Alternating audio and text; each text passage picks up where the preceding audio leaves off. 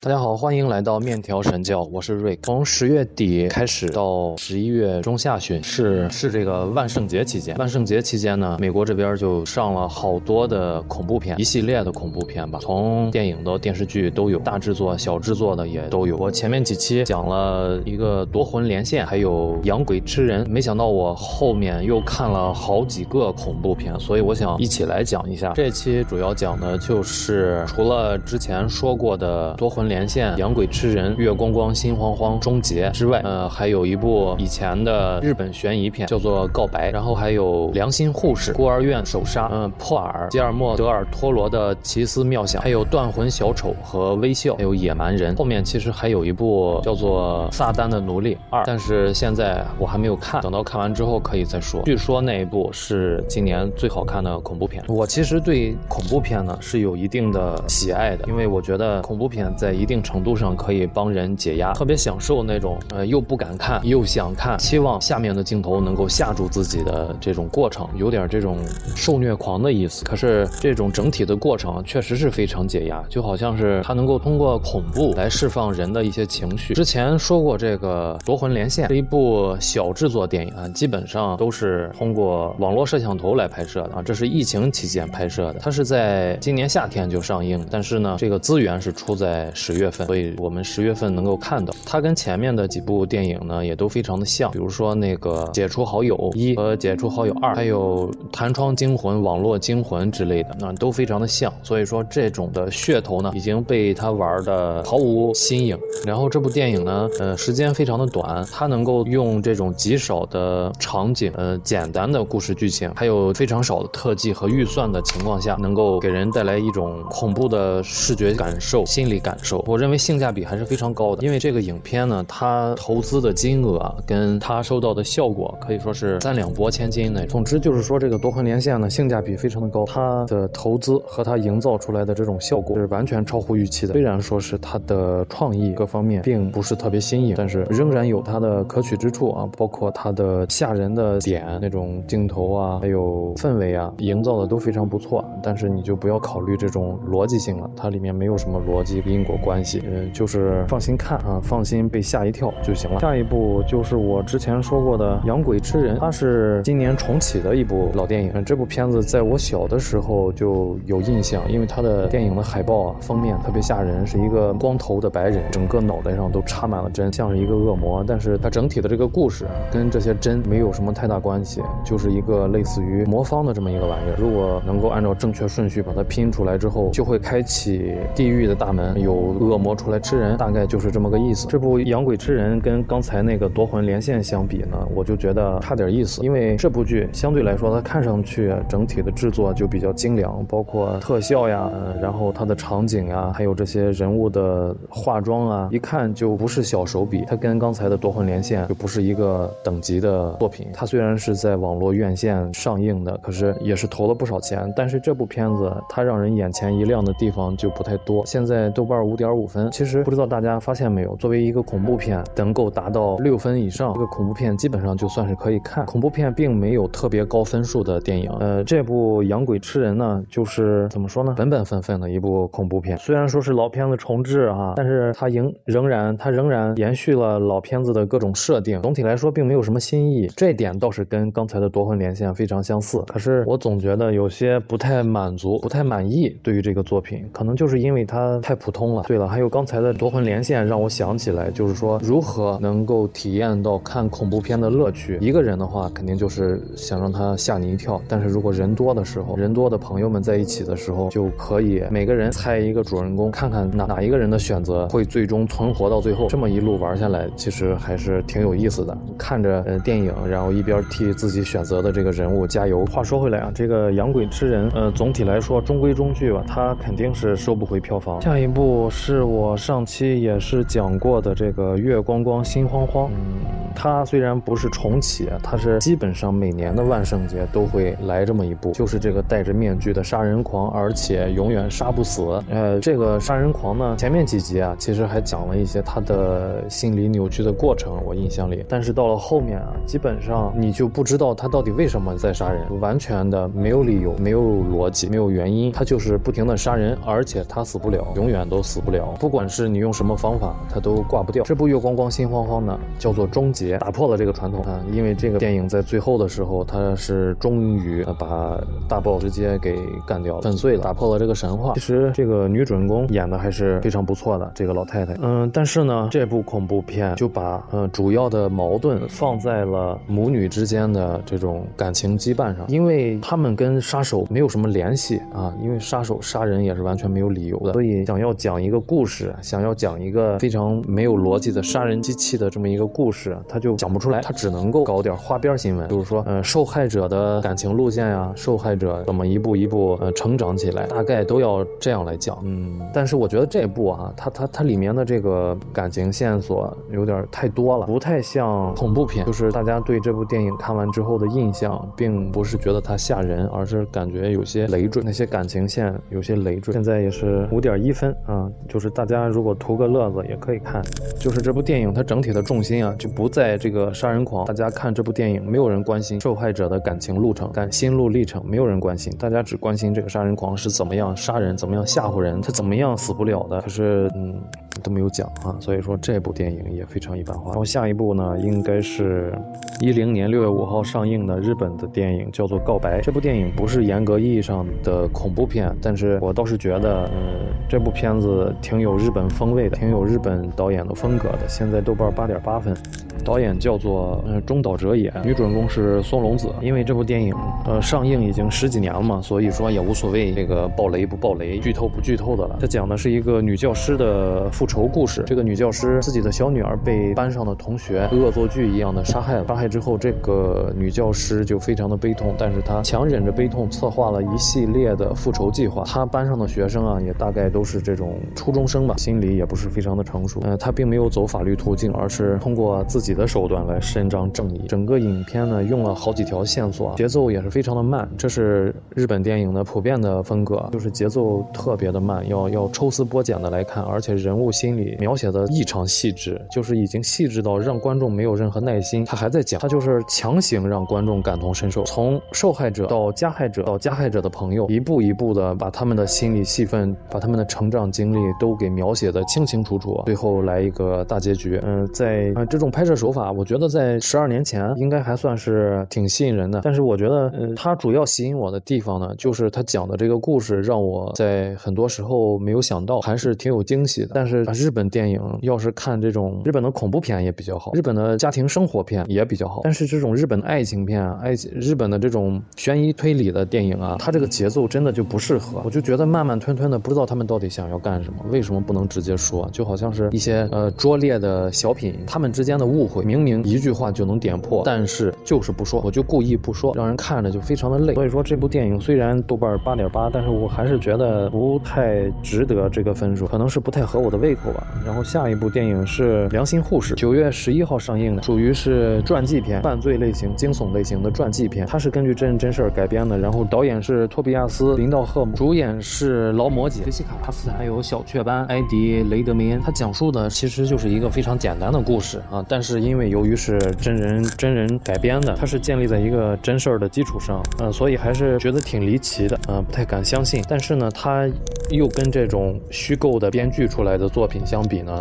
它又少了好多的戏剧性、戏剧成分在里面，它没有那么没有那么大的张力。这两个主人公都是护士，这个女护士呢，在克服自身诸多困难、坚持工作的情况下，呃，发现了这个男护士他的同事，他的新调来的同事有点不太寻常。就是说，这个男护士呢，他经常换换医院工作，他曾经工作过的医院都会出现一些莫名其妙的死亡现象。这部电影同样也是聚焦于这两个人的心理特征描写、心路历程，但是呢，由于两个演员。演技都是拔尖儿的，就是能给人那种特别强烈的代入感，你就能够感同身受。它并不是像刚才说的告白那样，就是强逼着观众去感同身受，而是而这种无与伦比的代入感，真的就是能够让你切身体会到主人公的绝望啊、恐惧，还有暖心，还有这种杀人狂的内心的挣扎和痛苦，它都能让你体会到。他们的演技真的非常的好。这部影片节奏就是比较慢，可以看出来制作成本应该也不是特别高，因为没有什么特效。然后影片。的结尾呢，也并没有给出一个理由，嗯，有点像是当年的韩影蒙太奇，最后也没有找到那个杀人狂，他反而就是给了观众一个开放式结局，让大家可以想象到底是因为什么。现在豆瓣七分啊，这部片子适合静下心来看，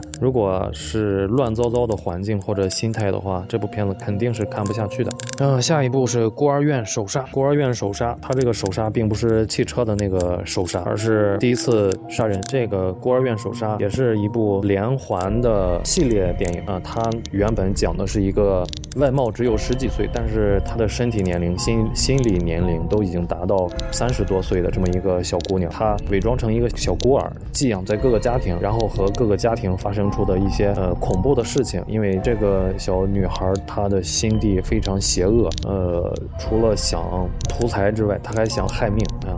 每一次的故事基本上都是在讲述家人如何发现事情不对劲，家人如何拆穿他的谎言，家人如何和他对抗，家人最后如何胜利这么一个故事。然后结尾的时候肯定还是说这个小女孩呢，最后呃逃出升天啊，给下一部系列电影留一个引子。现在豆瓣五点五分，这部首杀讲的其实就是这个小姑娘第一次寄宿于一个陌生的家庭当中，当然这个寄宿也是她自己一手操办的啊，在孤儿院和精神。病院里的时候，她就已经展现出了一些特别的没有没有人性、没有同理心的一些表现，非常的危险。呃，到了那个家庭之后，肯定又是遵循刚才我说的这一系列的套路啊，最后逃出升天。嗯，然后也奠定了他的一些人物的性格和人物基调，能够为前面几年的那几部系列电影有一些人物性格上的漏洞，他给补充回来，这一点还算是比较好。喜欢这种元素的可以看一看。其实说是恐怖呢，倒没有那么恐怖，因为大家都已经知道谜底了。因为呃，恐惧是来源于未知，你不知道它是什么东西，你不知道它要干什么，你不知道它能干什么，才会让你恐惧。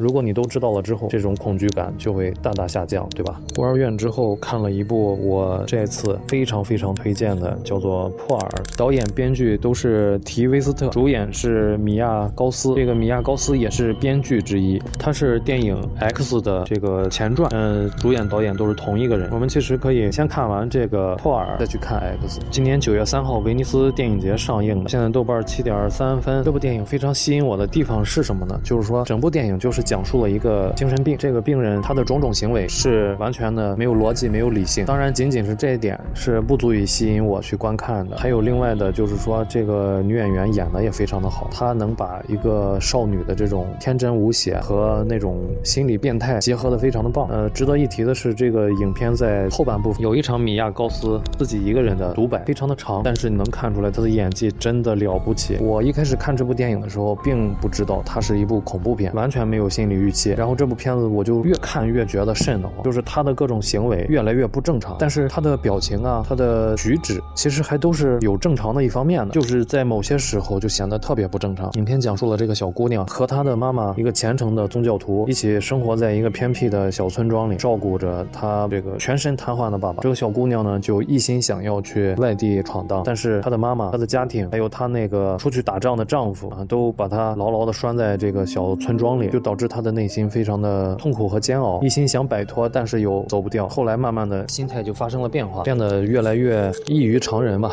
但是在他从小生活的过程中，你就可以看出他是一个呃特别冷血无情的人。他对小动物有的有同情心，有的没有同情心。他甚至养了一只鳄鱼。在影片中期就能看出来，他频繁的喜怒无常，情绪失控。到了中后期，基本上就是天性解放，大杀特杀。整个片子让我看的有一些爽快，更多的是一种大开眼界，好像就是说之前没有看过。我这种性格的角色啊，这次终于可以一饱眼福，而且看得特别过瘾。这部电影嗯非常推荐大家看一下，就是喜欢精神病的可以看。其实我早在很久之前我就说过，人们往往喜欢看的东西无外乎就这么几样，要么就是美食，要么就是宠物，要么就是高科技，要么就是精神病。呃，我所说的精神病并没有任何贬低的意思，我的意思其实就是那种异于常人的人，比如说一些特别搞笑的人，或者是呃想法跟别人不太一样的人。这种角色一般都会非常受大家欢迎啊。比如那个《杀死伊务》里面的小变态，比如《乡村爱情》里面的赵四、刘能，你说他们哪一个不是精神病？真的，每一个基本上都是。比如《六人行》里面的《老友记》里面的这六个人，每一个人都有自己的特点，而且都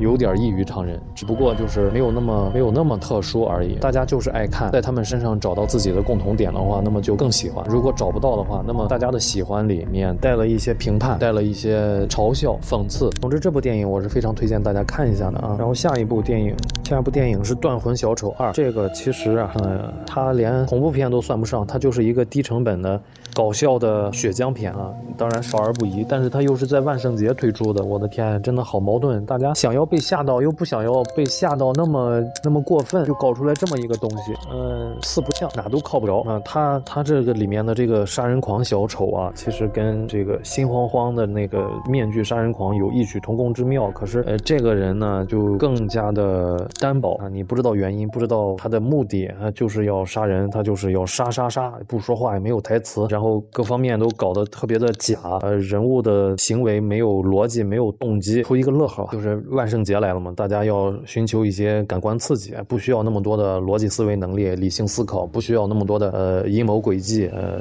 爱恨情仇，什么都不需要，你就是给我血浆，给我血腥，然后给我南瓜，给我糖果，就很好。再下一步是本期我第一要向大家推荐的，就是这个微笑，危险的危，豆瓣六点三分啊，是九月二十二号上映的，导演和编剧叫做帕克芬。这个帕克芬之前没拍过什么特别出名的电影啊，这部电影应该算是让他一举成名吧。微笑这部片子可以说是在万圣节期间大放光彩，让人绝对眼前一亮。你要说它特别优秀呢，其实并不是，我感觉它的主线剧情可能都并没有破耳那么的精彩，但是它的吓人的部分做的要比破耳要好，走的也不是是完全的视觉恐惧的部分，它是视觉恐惧跟心理恐惧相结合起来，然后整个的悬疑部分做的也还不错。我说的不错，就是指在这个万圣节期间跟其他的恐怖片相比的话，这个还算是不错。这个女演员叫做索西贝肯啊，演的也非常的好。这个女演员她可以画两套妆容，两套妆容分别能看出不同的人物状态。这个电影成功的地方就是把大家生活当中非常常见的一种东西赋予了新的意义，因为随处可见，所以这种感同身受的感觉啊，这种恐惧感、代入感会蔓延的非常快。因为笑容这个东西每个人都有，随处可以看到，对吧？而且还有一定的反差，因为笑容一般代表的是和蔼可亲，而不是恐怖。但这部片子做到了，真的做到了，它能够把一个人的笑容给拍的这样惊心动魄，真是了不起。就是说，如果像《午夜凶铃》那样哈，他给你安排一个贞子，把贞子拍得非常恐怖，其实你在日常生活中看不到这样的景象，你只有在回忆当中，在电影里哈，能够感受到那种恐惧。它的代入感是需要花一定时间的。但是如果是日常生活中你特别常见的东西赋予了这种恐怖的意味，哇，那个效果简直就是何止翻倍啊，这样成千上万倍啊！对了，这部电影我还发现一个特别有意思的地方，因为我看的是一个韩版硬字幕的版本，它在整个画面的左下角，它会有一个高分贝的一个预先的警示标志。也就是说，我们都知道这个恐怖片一般都是靠音效，都是靠这种恐怖的画面来吓人的。如果再恐怖的恐怖片，你给它配上一个难忘今宵啊，或者是呃纤夫的爱这种的配乐，它都不会那么吓人。所以说，音效是一个恐怖电影成败的关键。但是这个电影可能是自带的啊，也有可能是韩国院线方面单独加的，它可能怕这个观众观影过程中受到惊吓出问题。它在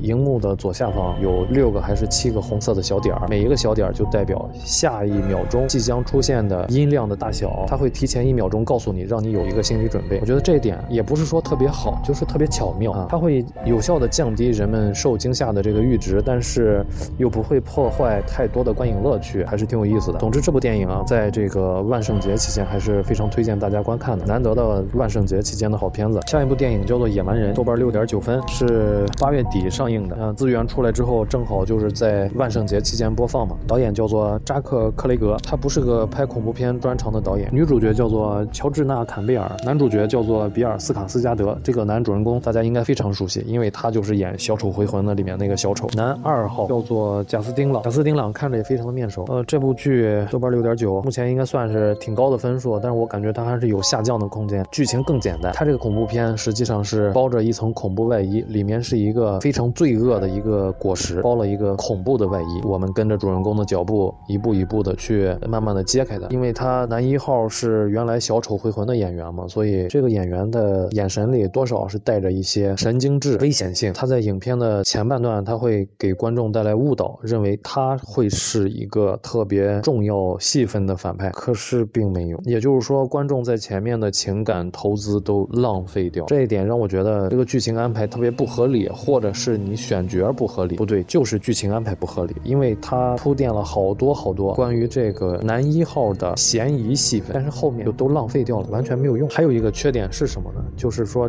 这个最终的大 boss 他出来的太早了。大家都知道，恐怖片只要不是这种系列电影的恐怖片，大家都不知道 boss 长什么样，大家都不知道这个 boss 到底是什么来头的情况下，他越晚出现越能吊观众的胃口。就好像当年的异形，就好像铁血战士，都是这种效果。他如果早出现了，就应该像是岳云鹏的相声里面一开始就唱了五环之歌一样，他后面就没有人再继续听了。这部片子就犯了这个错误，以致到他的后半部分虽然也紧张，但是并没有那种提心吊胆对于未知的恐惧了，就没有了。好的，我们再看下一部，应该是一部电视剧。这部电视剧我也是强烈推荐的啊，叫做吉尔莫·德尔托罗的《奇思妙想》。嗯，导演和编剧都是吉尔莫·德尔托罗啊，一个一个老头儿，这个老头儿就是拍恐怖片出身的，呃，非常有名。他拍的《汉尼拔》，拍的《传教士》，拍的《毒枭》，功力十分深厚啊。一共是八集啊，基本上每集在五十分钟到六十分钟。现在豆瓣七点五分，二零二二年十月二十五号上线的，每一集都是一个独立的故事啊。呃，这一点我非常喜欢，有点像是美国恐怖故事集。相比之下呢，今年上映的《美国恐怖怪谈》第十一季就有点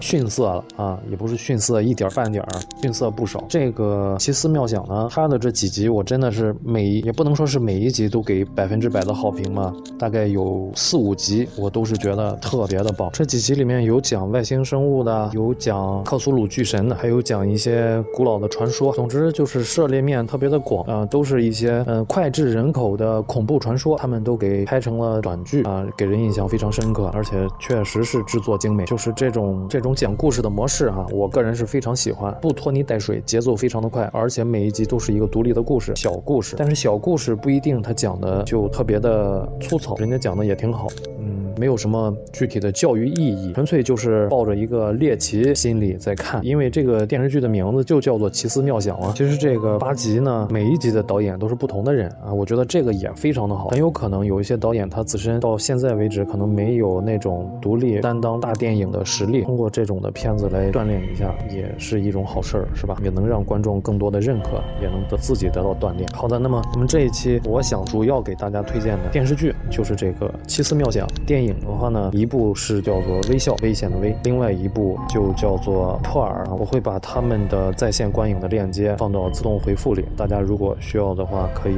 找来看一下。美国恐怖怪谈呢，呃，还没有演完。目前来看，我感觉不会是特别优秀的一部作品了。它跟之前的可能会有差距，但是在美国当代的这种文化和政治正确的前提下，有可能也会是一个爆款。但是作为外国人的我们来说，就差点意思了。他没办法感同身受，他理解不了当时的政治格局，理解不了当时的少数人为了自己的权利的这个抗争，还有当时埋在艾滋病阴影里面这些人的恐慌，我们都不能感同身受。嗯，所以说我觉得可能不会特别优秀。等它播完了我们再说。好的，那么这个影片推荐我就先讲到这里。下面我想讲的其实是一个特别现实的问题。众所周知，我比较喜欢胡思乱想，所以我就想了点东西跟大家分享一下。最近这几个月，在网上不管是搜索移民也好，还是咨询移民也好，变成了一个上升速度非常高的一个关键词。包括最近的很多新闻啊，张艺谋啊、冯小刚呀，还有一些有钱的大佬们，基本上也都走了。那么留下来的就是我们这帮人，我们这帮老百姓，我们会做一个什么样的选择呢？我不知道大家有没有考虑过这个问题。嗯，我最近考虑过，这确实是一个非常难以抉择的决定。这不光是有没有钱作为支撑，哪怕没有这个实力来做出这个选择，我也是建议大家多想一想，多想一想。总之，它是没有坏处的，对吧？我就觉得这个事情啊，它跟勇气有非常大的关系，因为它更像是一种赌博。嗯，大家都知道，赌博这个事情真的是除了运气呢，就是勇气。你敢不敢赌上你所有的财产，赌上你的身家性命，搏一？说不定呢就能博一个成功，说不定就能博一个失败啊。关于这个赌博和诈骗，我之前也讲过，嗯，当然每个人的实际情况不一样啊。我说的也不是说那种特别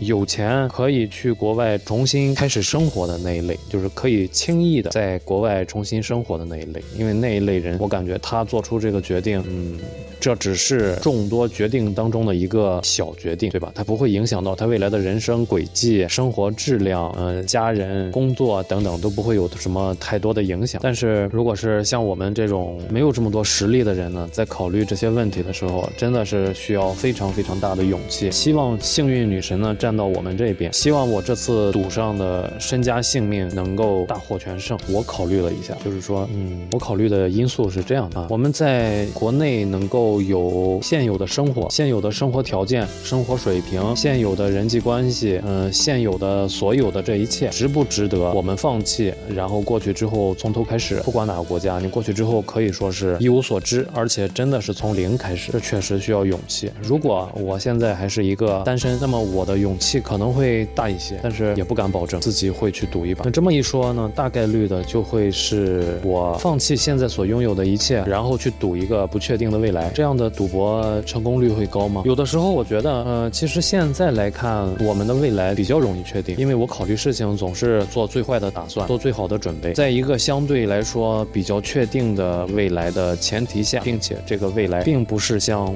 我所期望的那样，我是否有勇气去一个完全未知的地方赌一把？要做这个决定比较难呢。好的，这个事情我考虑完了。另外呢，就是我想说一下这个养老的问题，养老金就是等我们老了之后的生活。我是八零后啊，我们。的父母基本上都开始领取养老金了，可以说是生活没有什么压力。但是我非常不乐观的在考虑这件事情，就觉得现在的情况啊，已经就是说我们交的社保是为了前些年或者近些年退休的老人，他们的养老金是由我们所交的社保来提供的。这个我想必大家应该心里都清楚，因为我们的社保和医保的这个养老金啊都在亏空。那么等到我们老的时候呢，理所当然呢也是由现在的孩子，现在还是孩子，等到他们工作之后，他们。的社保基金就来支付我们的养老金，这个道理我想大家应该都明白吧？因为我们国家人口的老龄化速度比较快，所以就会变成现在这种恶性循环的状态。它不会是说，嗯，当今社会的年轻人交的养老金存起来，将来留给自己用，